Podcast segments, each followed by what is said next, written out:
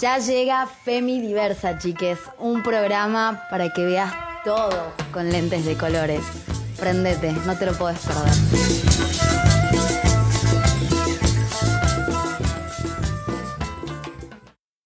Buena gente, ¿cómo andamos? Camino al trabajo, quizás en sus casas. Acá les habla Yulai, como siempre. Y hoy les traigo un bombazo. Como escucharon, ¿no? Un bombazo. Hoy charlamos con una referente del movimiento de mujeres, conocida por su laburo en el campo de los derechos sexuales y reproductivos, abogada feminista, presidente. presidenta. presidenta, presidenta. De, de la Fundación Mujeres por Mujeres de Tucumán y defensora de Belén. Por si no lo saben todavía, Soledad esa.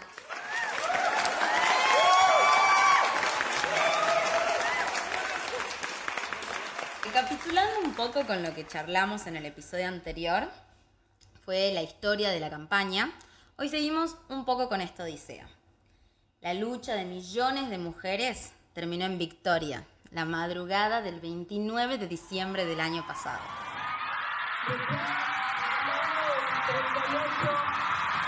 Con 38 votos afirmativos y 29 negativos en abstención resulta aprobado, se convierte en ley y se retira al poder ejecutivo.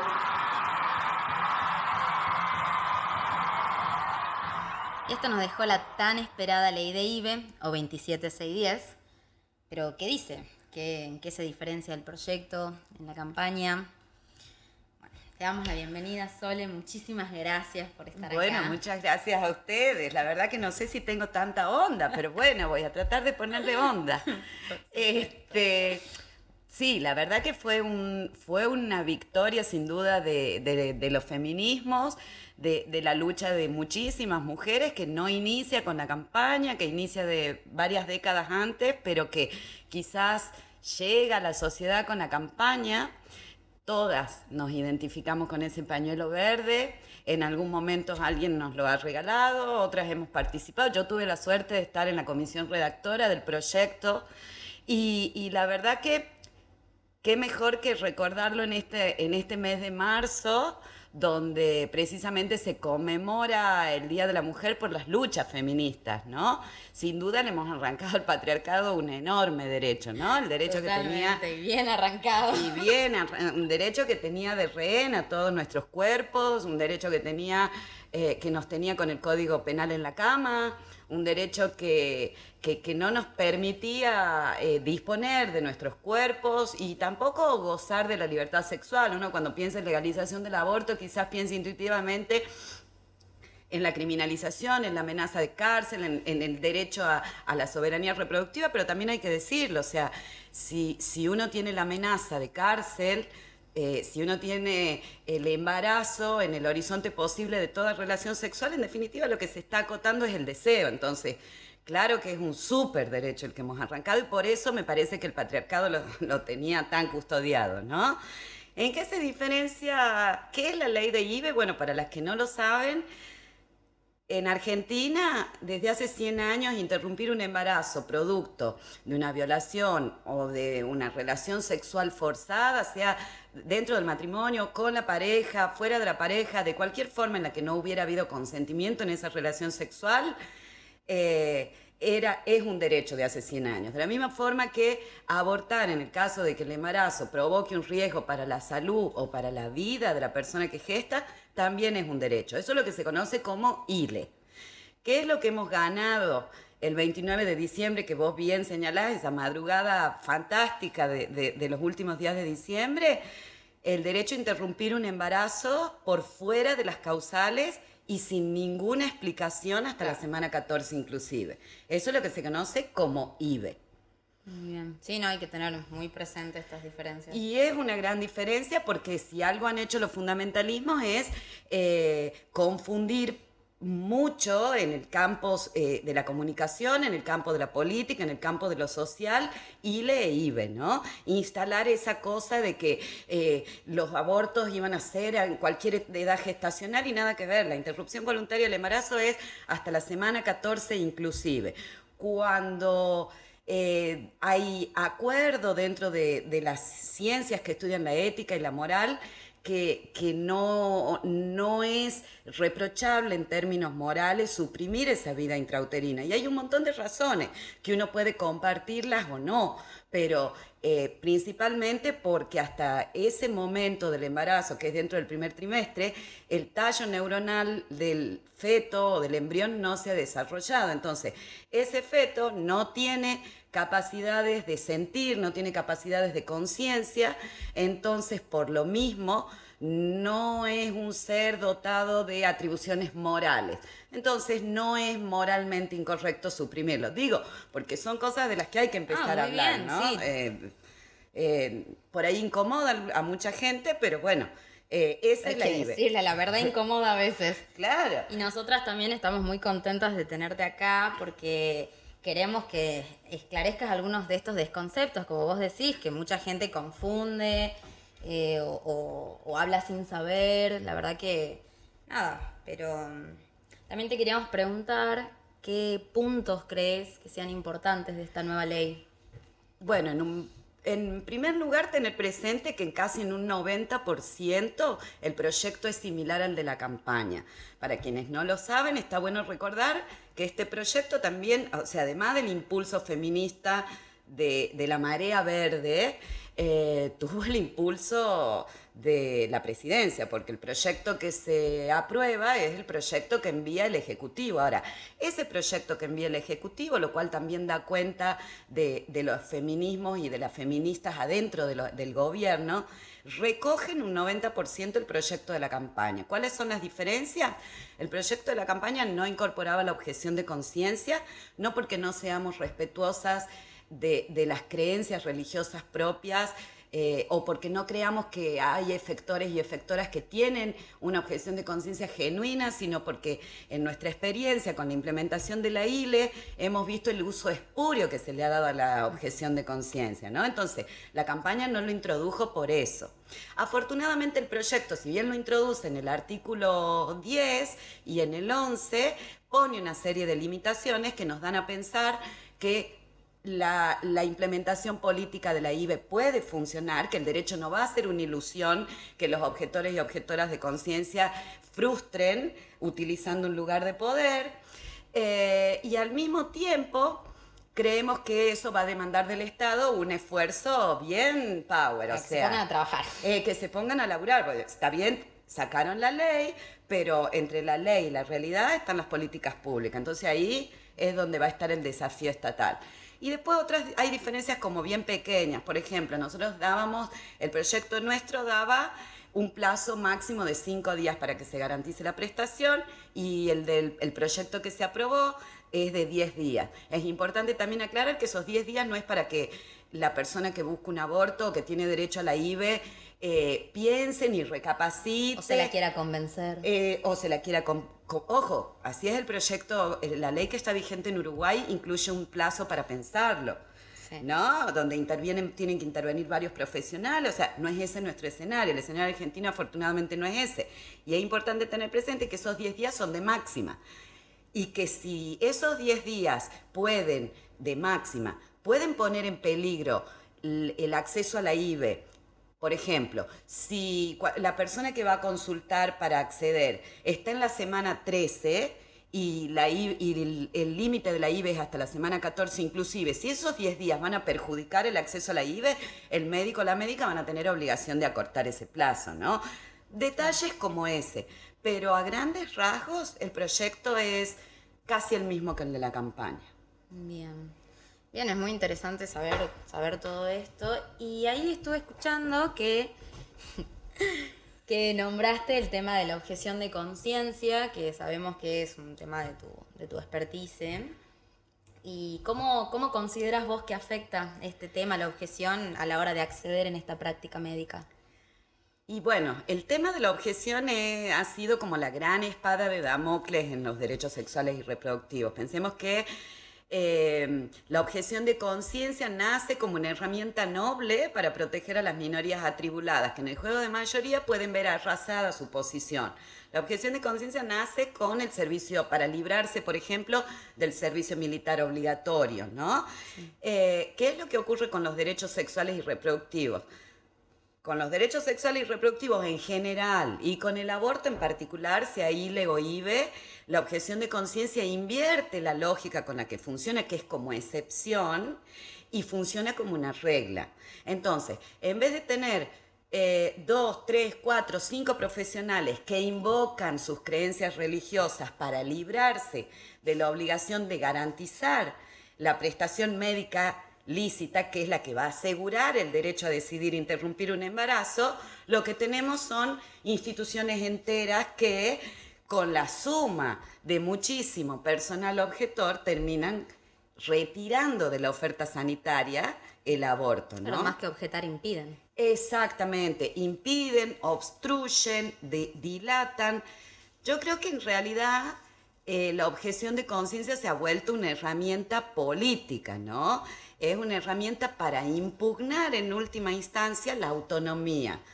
Eh, porque de hecho han circulado, por ejemplo, en Tucumán, em, desde sociedades científicas como Sogotuk, han circulado cartas hechas por los directivos de la propia sociedad científica donde invitaban a objetar eh, a, por ejemplo, un neumonólogo, a la enfermera, al farmacéutico, donde jamás van a participar en un aborto. No, tiene nada que ver. Nada que ver. Entonces, claramente lo que muestra es el uso político de esa herramienta.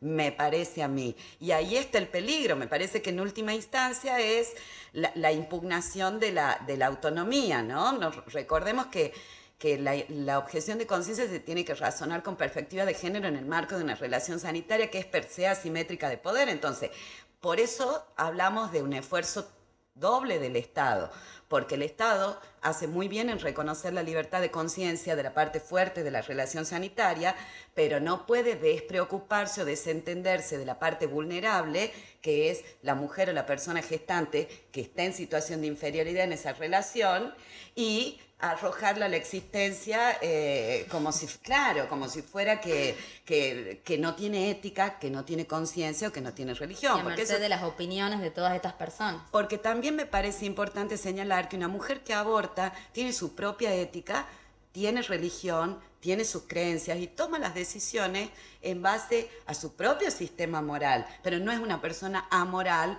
o religiosa. A mí me han tocado personalmente acompañar un montón de mujeres católicas, evangélicas, a elegir un aborto en el a exigir un aborto en el hospital, todas con sus creencias. Entonces, me parece que, es un tema interesante porque es una herramienta de poder, que si no se le pone bordes, eh, claro, es un desconche, por decirlo de alguna forma.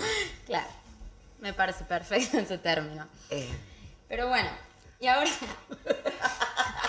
y sí. No, no, no, es que sí, es importante y, hay que hablar. Hay que hablar. Y ahora, y ahora hago una preguntita que está circulando bastante. A Como para ir, qué nervios. Para ir terminando. Nervios, nervios, sí, sí. Ah, muy bien. ¿Qué pasa con las mujeres que tienen causas penales por abortar? ¿Qué pasa con Belén, por ejemplo? Bueno, eh, Belén afortunadamente está absuelta. No solamente logramos su liberación, sino su absolución. Ahora, hay en Tucumán, nosotras hemos hecho pedidos de información pública, hemos publicado en 2014 una investigación relevando causas de aborto y al día de hoy sabemos que entre 1992 y 2019 hay 848 causas que tienen a mujeres dentro del sistema penal por abortos. Quizás lo más novedoso que encontramos, sí, es una locura. Quizás lo más novedoso que encontramos el año pasado, en base, como digo, siempre información oficial, es, por ejemplo, 165 mujeres con causas penales caratuladas como abuso sexual y aborto provocado. Un aborto que, como hemos dicho al principio, desde hace 100 años no es un delito. Es una ILE. Debería ser una ILE. Exactamente, pero están dentro del sistema penal. 42 casos caratulados como aborto espontáneo o aborto natural o tentativa de aborto, vuelta a lo mismo, eventos obstétricos que no son delito. Eh, hemos encontrado también eh, eh, causas en las cuales, si bien no están las mujeres, y eso es importante señalar, si bien en estas 848 causas, a diferencia de Belén, que estuvo presa 29 meses, no están encarceladas preventivamente o no están condenadas, eh, es importante que como sociedad entendamos que tener una causa de aborto, por más que nosotras sepamos que no es un delito, que, eh, que voy a ser sobreseída y demás, es un estigma. Eh, porque, y en nuestra sociedad occidental y cristiana quizás es el peor de los estigmas, porque el delito de aborto es la expresión del desafío abierto al mandato patriarcal de matar a cualquier costo. Entonces, eh, yo me acuerdo cuando Belén estaba en la cárcel y, nadie sabía que, ella era Belén. Y, pasaban el noticiero y, las compañeras de la prisión hablaban que ella decía, eh, a mí me da vergüenza porque al principio, antes de que el caso logre empatía y antes de que ella le den la libertad y la absolvan, ella decía, estamos comiendo, ponen el noticiero y hablan de la mata hijo, hablan de la mata bebé, entonces, eh, luego Belén fue absuelta y fue primero liberada y después absuelta, pero pensemos cómo funciona en los hechos, en la vida de cada mujer, tener una causa de aborto, no importa si tiene una condena o no. ¿Por qué? Porque la condena social es tremenda. y lo reitero porque eh, nosotras vivimos en una provincia del norte donde estamos acostumbradas a escuchar desde Buenos Aires, parte del centralismo porteño también que vivimos, que no está despenalizado socialmente, está despenalizado socialmente. Eh, bueno, y en nuestra provincia no está tan despenalizado socialmente. Quizás sí, con el debate de legalización y en los últimos años el tema ha salido de ese closet social donde estaba. Pero eh, tener una causa de aborto sin duda es un gran estigma. Entonces nosotros lo que hemos hecho es pedir que se, eh, hacer una presentación ante el Ministerio Público para que se las absuelva a todas las mujeres que están con causas de aborto no que se archiven las causas, que no es lo mismo, sino que se las absuelva, que se las libere de culpa y cargo. Así que eso lo tenemos en trámite. Veremos qué nos dice nuestro amigo Pirincho. Esperemos. Y también estas cosas, como vos decís, no salen, no salen solas. Tipo, estamos. vos, por ejemplo, sacaste insumos para informar a la gente, sacaste la máscara de la objeción, por ejemplo el jaque a la reina, todo esto invitamos a, nuestros oyentes a leer, a informarse. Está bueno y, y, desde el voluntariado se hicieron folletos para, para para eh, difundir derechos. Eh, me parece a mí que una de las patas débiles que está teniendo la implementación política de la ley es la falta de difusión. A ver, eh, las que estamos acá, todas sabemos que tenemos derecho a abortar hasta la semana 14 inclusive. ¿Qué pasa con la compañera que vive en la comunidad del Pichao? ¿Qué pasa con la compañera que vive en un barrio donde no le llega la información? ¿Qué pasa con la compañera que pertenece a una comunidad religiosa donde no es, el tema no, no está en la sobremesa? Entonces, me parece que hacen falta campañas, así como todos sabemos que, ay, sí, eh, el dengue y nos tenemos que eh, descacharrar, bueno, tendría que haber más campañas en la tele, más campañas en la radio, así como todos sabemos que tenemos que usar barbijo, debiera repetirse al menos una vez en el canal oficial, una ¿Cuáles vez son en la radio. derechos? ¿Dónde los podemos exigir? hasta la semana 14 tenés derecho a interrumpir tu embarazo, no vas a ir presa, te lo va a garantizar el Estado, en el hospital público, en el privado, en las obras sociales. Yo creo que esa es parte de la alfabetización jurídica que le falta a nuestra sociedad y que desde Mujeres por Mujeres lo que tratamos de hacer, ¿no? Desde todos nuestros espacios. Muy bien, muchísimas gracias, Soledad, que me encanta. Pero bueno, ahora llegando un poquito al final, eh, les queríamos comentar que hay una nueva aplicación que desarrolló el Programa de Salud Sexual y Reproductiva y por la Red de Derechos de las Personas con Discapacidad una aplicación que se llama Nuestra Decisión. Esta consta con información sobre derechos sexuales y, reproductivos. Esta es la primera herramienta digital desarrollada con perspectiva de género y pensada para personas con discapacidad. Tiene información en lenguaje sencillo y accesible e incluye también información oficial para que, como vos dijiste, nos podamos informar, conocer nuestros derechos sexuales y reproductivos y tengamos herramientas para poder ejercerlos y hacerlos respetar. Tremendo. O buenardo, como dicen ustedes, que yo digo buenardo y me hacen una cruz, pero no, bueno. No, no, acá puedes decir lo que quieras. si que bueno, nada, te agradecemos muchísimo, Sole. No, les agradezco yo a ustedes, la felicito por este podcast, que la verdad que, bueno, no sé muy bien qué significa, pero estoy acá como me han indicado. Muchas gracias por la invitación. No, a vos, Sole, de verdad. Me sentí muy cuidada por la producción. Parece perfecto. Agradecemos también a nuestros oyentes, a vos que estás del otro lado, ya sea tomando mate, yendo a trabajar o en tu casa, pero escuchándonos. Agradecemos a nuestro equipo de edición y de producción y no se pierdan el próximo lunes. Vamos a estar hablando sobre memoria y diversidad. Nos vamos gente, un saludo Soledad, muchísimas gracias de nuevo. Adiós. Y no cortarlo,